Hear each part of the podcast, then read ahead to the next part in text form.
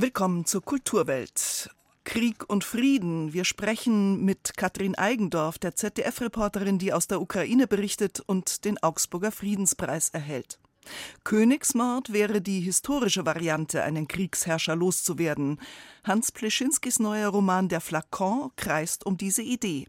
Außerdem geht es um das Getöse von Bayreuth, Überlegungen zu den Festspielen in der Zukunft und Elbwasser und die Balearen passen zusammen. Das Hamburger Trio Vareika und ihr swingendes Album Tizinabi. Kultur am Morgen auf Bayern 2. Heute mit Barbara Knopf. Es sind mächtige Vorbilder, die einen bis heute mit emotionaler Wucht erfassen. Der Motown-Sound der 1960er Jahre und die Amy Winehouse der Nullerjahre. Anleihen davon sollen zu finden sein bei der kanadischen Neo-Soul-Sängerin Bianca James. Sie hat ihr Debütalbum nach sich selbst benannt.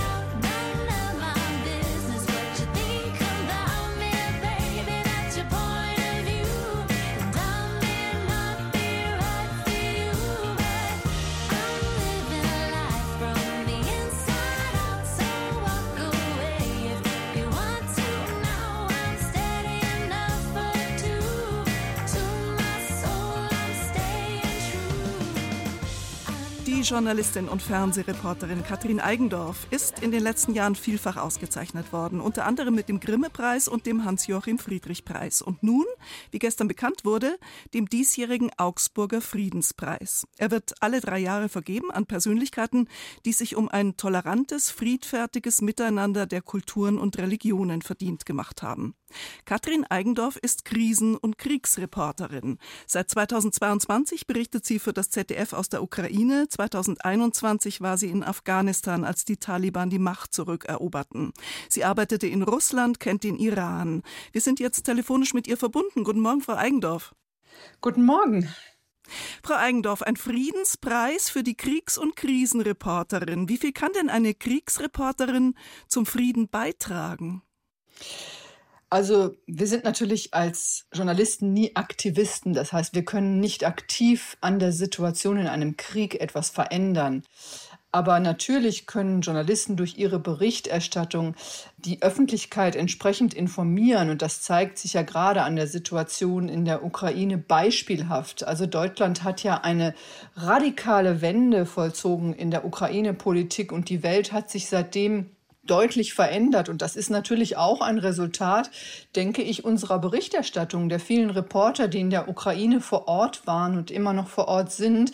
Ich denke vor allem vor dem Hintergrund, dass es sich hier um einen Informationskrieg handelt, den Russland ja bereits seit 2014 führt ist es wichtig, dass wir dem gut recherchierte, professionelle Informationen, die wir selber auch als Augenzeugen nachweisen können, entgegensetzen. Und ähm, deswegen denke ich, langfristig können wir natürlich etwas dazu beitragen, als Journalisten ähm, ja, die Welt ein Stück friedlicher zu machen das ist, glaube ich, der Anspruch, den wir alle in diesen Zeiten mit uns tragen müssen, die da draußen berichten. Sie haben ja auch mal einen Buchbeitrag geschrieben, Kriegsreporterinnen, Einsatz für Wahrheit und Frieden. Jetzt haben Sie auch selber den Informationskrieg benannt. Also welche Wahrheit findet man denn im Krieg oder wie findet man überhaupt die Wahrheit?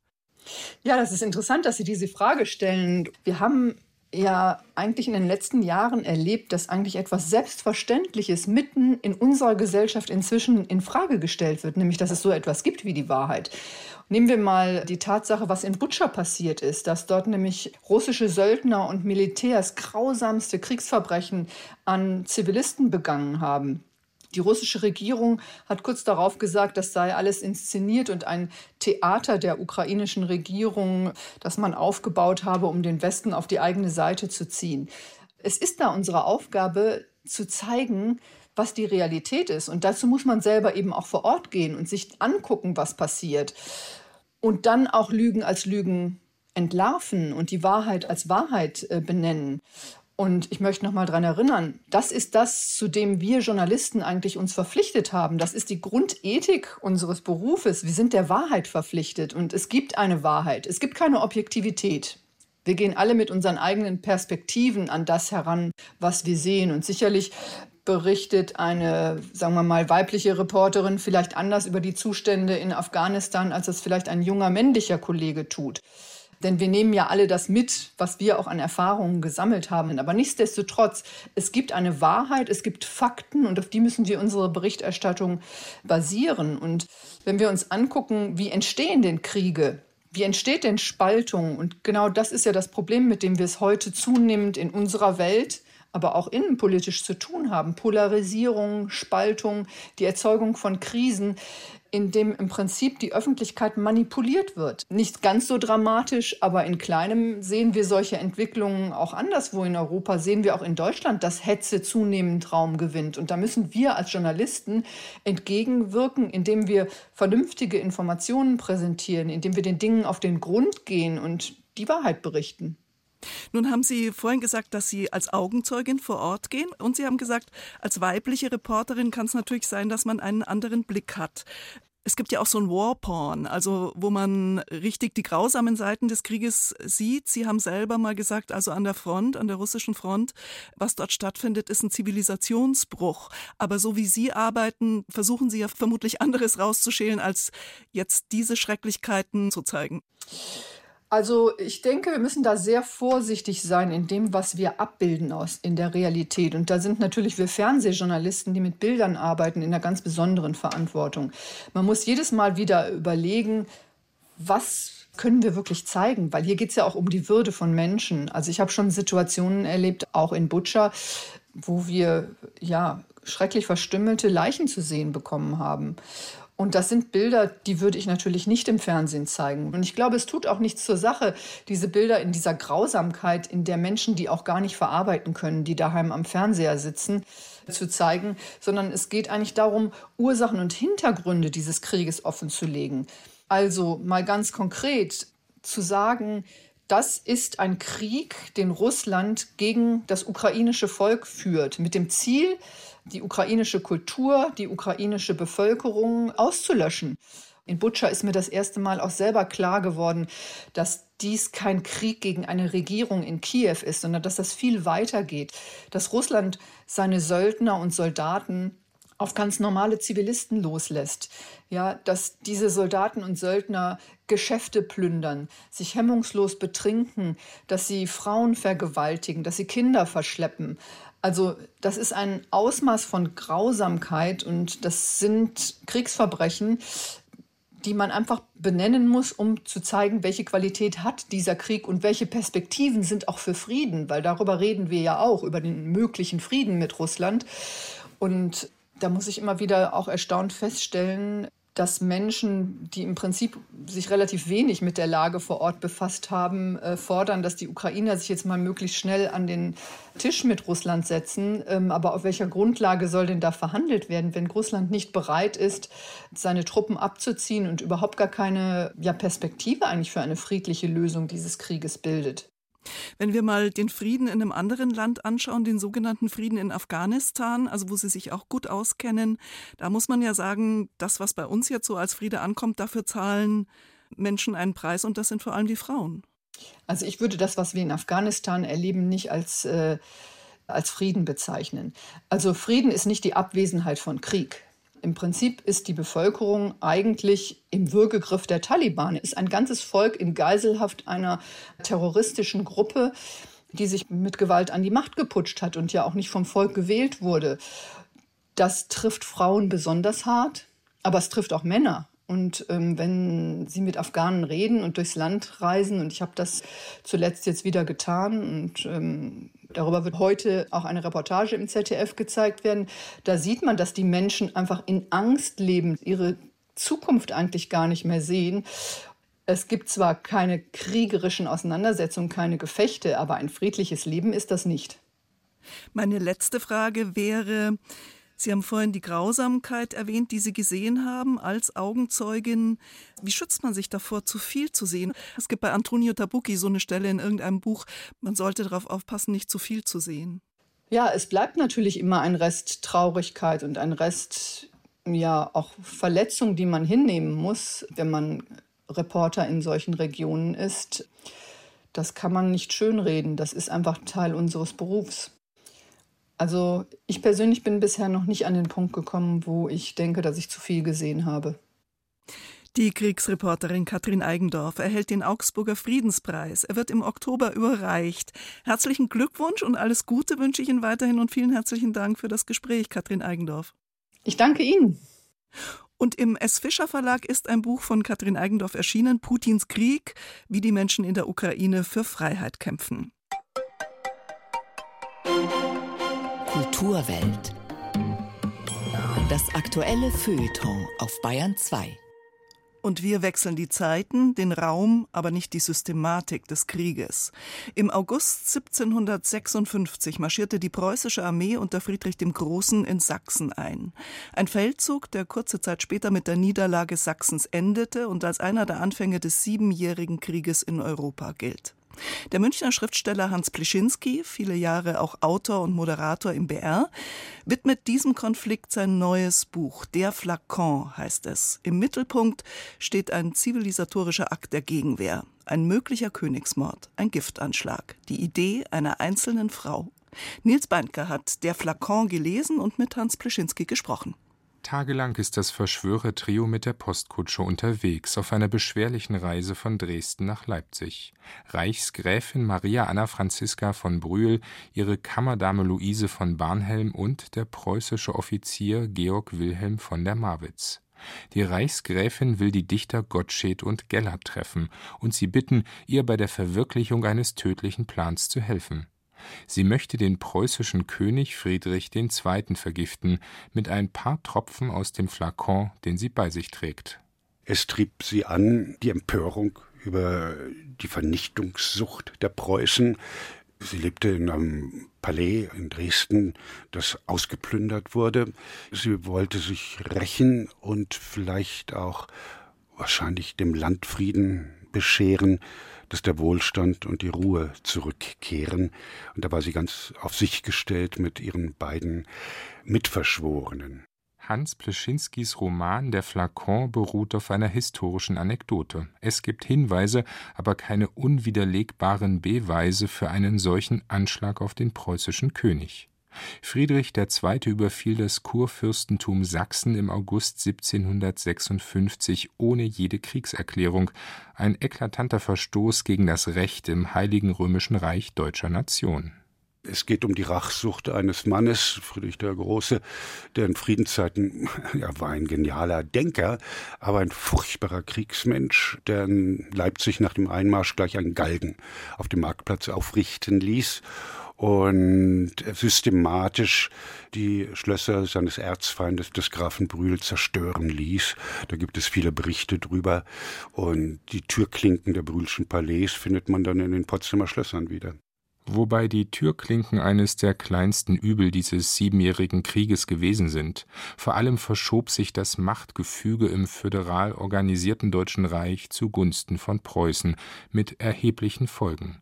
In der historischen Perspektive, die Hans Pleschinskis Roman eröffnet, wurde mit dem Krieg gegen Sachsen ein grimmiges Deutschland geboren, ein Land im Zeichen des Exerzierplatzes, ohne Lebensfreude, ohne Heiterkeit, wie es einmal heißt. Auch dagegen will Maria Anna Franziska von Brühl mit ihren Attentatsplänen aufbegehren.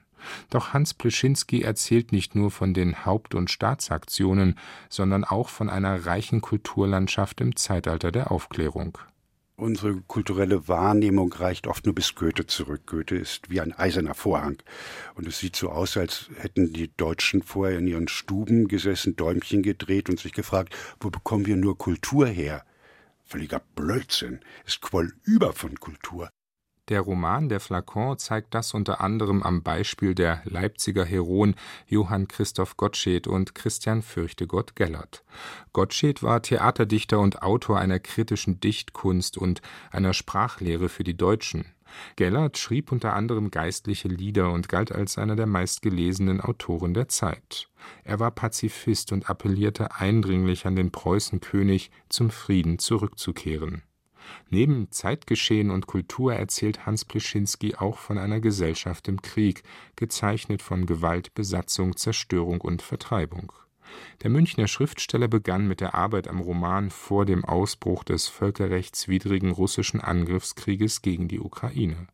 In der Lektüre können immer wieder gedankliche Parallelen zwischen Vergangenheit und Gegenwart entstehen was mich das lehrt, war schon längst, dass eine Zivilgesellschaft mit all ihren Vorzügen, dem sozialen Ausgleich, auch ein wehrhafter Staat sein muss, sonst ist alles verloren und Sachsen war wohlhabend, aber nicht wehrhaft. Die einzige Armee Europas, komplett mit Perücken ausgestattet, unterlag einem brutalen Feind. Hans Pleschinski erzählt von den ersten Monaten des Siebenjährigen Krieges, von einem in vieler Hinsicht verheerenden Kriegswinter. Episode um Episode entsteht das Bild einer gewaltigen Umbruchszeit hin zum militaristischen. Der Exerzierplatz sollte fatalerweise bestimmend werden. Hans Pleschinskis Roman Der Flakon ist bei CH Beck erschienen und kostet 26 Euro. Das ist eine neue Neo-Soul-Performerin aus Kanada, Bianca James und ihr gleichnamiges Debütalbum.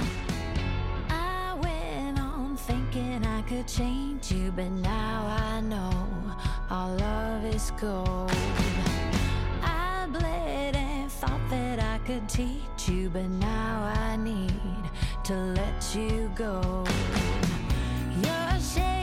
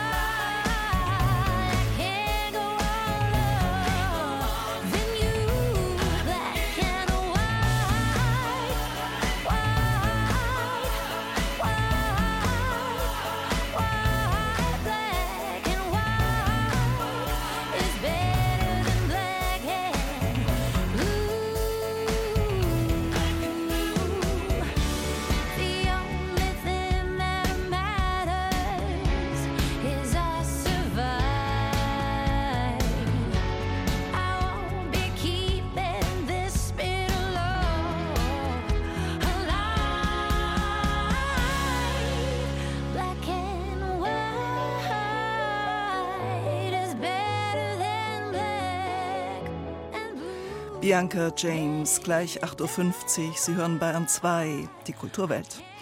Die künstlerischen Premierenbilanzen in Bayreuth sind allesamt gezogen. Aber während die Vorstellungen nun alle noch bis Ende August laufen, wird hinter den Kulissen schon an die Zukunft gedacht, ausgehend von den Zuständen der Gegenwart. Peter Jungblut berichtet.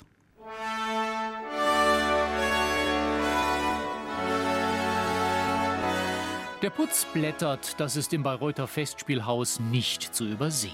Die Sanierung des von Wagner-Fans liebevoll als Scheune bezeichneten historischen Gebäudes läuft. Die aufgestemmten Wände im Eingangsbereich wirken derzeit alles andere als repräsentativ. Der marode Zustand der Anlage schien ein Sinnbild der reformbedürftigen Institution. Festspielchefin Katharina Wagner hat sogar ihre Vertragsverlängerung von einschneidenden Veränderungen abhängig gemacht, wie sie dem BR sagte. Dazu zählt sie die Schaffung einer Marketing- und Sponsoring-Abteilung, vor allem aber eine organisatorische Neuaufstellung. Dass in Bayreuth so viele mitreden, die Familie Wagner, die Stadt, das Land und der Bund, außerdem noch die Freunde der Festspiele, macht jede Entscheidung zum langwierigen Abenteuer. So sieht es auch der bayerische Kunstminister Markus Blume. Der Mythos Bayreuth, der ist nach wie vor aktuell und der funktioniert und Bayreuth lebt. Aber das entbindet nicht von der Notwendigkeit, eben dann auch mal zu überlegen, was sind jetzt die notwendigen nächsten Schritte? Wie kann ich von dem Getöse, was in Bayreuth immer ein bisschen dazugehört, wie kann ich sicherstellen, dass dieses Getöse dann nicht die notwendigen Arbeitsabläufe auch zu sehr überlagert? Das Kompetenzgestrüpp scheint die Festspiele derzeit allerdings immer wieder mal auszubremsen. Minister Blume hält die Laufwege in den Gremien nicht mehr für passend, wie er betont. Wir müssen schauen, dass hier die Laufwege, würde man im Fußball sagen, passen dass in der Geschäftsführung wie auch mit dem Verwaltungsrat die Dinge nicht hakelig diskutiert werden, sondern dass jeder weiß hier, was seine Aufgabe ist. Dazu braucht es klare Verantwortlichkeiten und da muss es auch auf der Ebene drunter dann eindeutig klar sein, wer für was Verantwortung trägt. Das ist heute zum Teil nicht der Fall und das belastet dann auch alle übrigens. Demgegenüber ist Verwaltungsratschef Georg von Waldenfels der Meinung, dass sich die Struktur der Festspiele bewährt habe, wie er dem BR sagte. Er ist gleichzeitig Vorsitzender der Gesellschaft der Freunde von Bayreuth, die jährlich drei Millionen Euro aufbringen. Es gebe wenige Mäzenaten, die so eingebunden seien, meinte von Waldenfels. Im Verwaltungsrat gebe es immer einstimmige Beschlüsse, wenn auch nach vielen Diskussionen. Da gebe es keine Kontroversen. Allerdings säßen Finanzexperten als Gäste mit am Tisch und die müssten ihre Meinung sagen dürfen. Gleichwohl habe der Verwaltungsrat immer relativ schnell gehandelt. Offenbar ist die Zukunft von Festspielchefin Katharina Wagner gesichert. Im Herbst sollen mit ihr Gespräche über eine Vertragsverlängerung beginnen. Sie amtiert seit 2008. Dazu Markus Blume. Ich finde, dass Katharina Wagner in den letzten Jahren viele spannende, zum Teil auch neue Wege gegangen ist. Am Ende kommt es immer darauf an, die Dinge auch in Balance zu halten.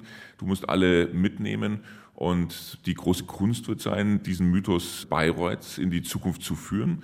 Bayreuth und Wagner gehören für mich ganz eng zusammen. Davon lebt auch der Mythos ein gutes Stück weit. Aber trotzdem oder gleichwohl braucht es auch ein künstlerisches Konzept, das überzeugt und im besten Fall im A-Fall kommt beides zusammen. Wann Wagners Vertrag verlängert wird, wollte der Minister nicht verraten. Die Gespräche würden konsequent, aber ohne Hektik geführt. Und sein Erfolgsrezept für den grünen Hügel. Bayreuth muss einfach begeistern. Du musst hingehen und das Gefühl haben, du hast hier einen Abend genossen, den du sonst in dieser Form nirgendwo auf der Welt in dieser Form präsentiert bekommst. Mythos und Getöse, ein kleiner Blick auf die Zukunft der Bayreuther Festspiele. Begeben wir uns zum Schluss in Richtung Norden. Das Hamburger Trio Vareika experimentiert mit elektronischen Klängen und zwischen allen Genres und gleitet auf ihrem neuen Album offenbar geschmeidig zwischen deutschem Krautrock und balearischem Swing. Der Albumtitel Tizinabi wiederum kommt aus dem Jüdischen und soll für einen erfundenen Ort stehen. Ralf Summer stellt Tizinabi vor. Sie haben das Album im Sommer aufgenommen, in einer mehrtägigen, verschwitzten Jam-Session und es muss nun auch im Sommer erscheinen, sagen Wareika. Das Trio, das aus Hamburg stammt, liebt sowohl Improvisation als auch Clubmusik. Sie hatten in den 15 Jahren, in denen sie gemeinsam Platten veröffentlichen, immer wieder mal lange Stücke, die ineinander fließen. Doch die neue Platte dauert bzw. läuft ganze 45 Minuten durch. Da Wareika bisher eher im Club- bzw. DJ-Kontext stattfanden, war das neue, das langsamere, gemütlichere Tempo auch ein künstlerisches Experiment, sagt Hendrik Rabe.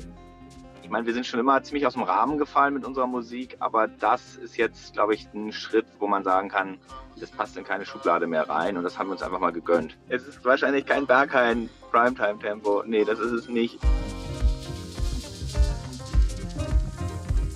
Waraika haben sich nach dem heiligen Berg Jamaikas bzw. der Rastafari-Kultur benannt, nach Waraika Hills.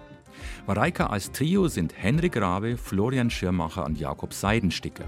Sie veröffentlichten ihre fünf bisherigen Alben und bald 30 Maxi-Singles in aller Welt. Zum Beispiel auf dänischen, japanischen oder US-amerikanischen Dance-Labels. Die neue Platte, Tizinabi, erscheint nun in Deutschland bei Ornaments Records in Berlin. Florian Schirmacher zum Titel. Tisinabi ist so der Ort, den man sich wünscht, der Ort der Hoffnung, wo alles perfekt ist. Und wo auch wir dann vielleicht sogar auch noch ein bisschen Witze drüber machen. Darüber amüsiert, dass derjenige, wie so eine Sisyphus-Arbeit, dass derjenige sich daran abarbeitet, um da hinzukommen. Und der andere kann sagen, ja, der geht nach Tisinabi, der ist noch auf dieser ewigen Suche, auf dieser ewigen Reise. Und das fanden wir sehr passend, weil wir auch immer mit so einem kleinen Augenzwinkern Musik produzieren.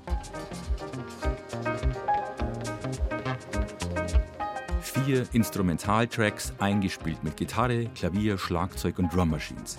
Die langsamen Dance Grooves sind funky und haben Soul.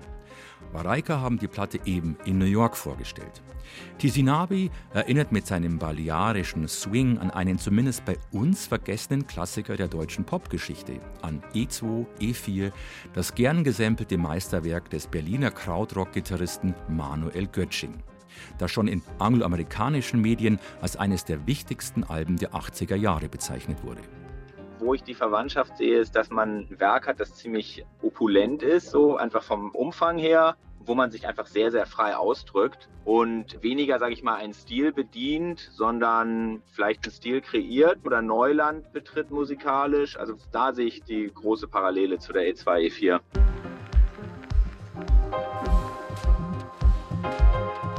Tisinabi ist also im Hebräischen eine Art Reise nach Utopia und auf dem gleichnamigen Album von Waraika können wir drei Musiker auf dieser Reise beobachten bzw. hören, wie sie sich mit einem Schmunzeln im Gesicht und lockerer Hand am Instrument die Bälle zuwerfen und sich Freiraum erspielen. Die drei sitzen sozusagen auf ihrem eigenen spirituellen Waraika Berg und freuen sich schon auf das Echo.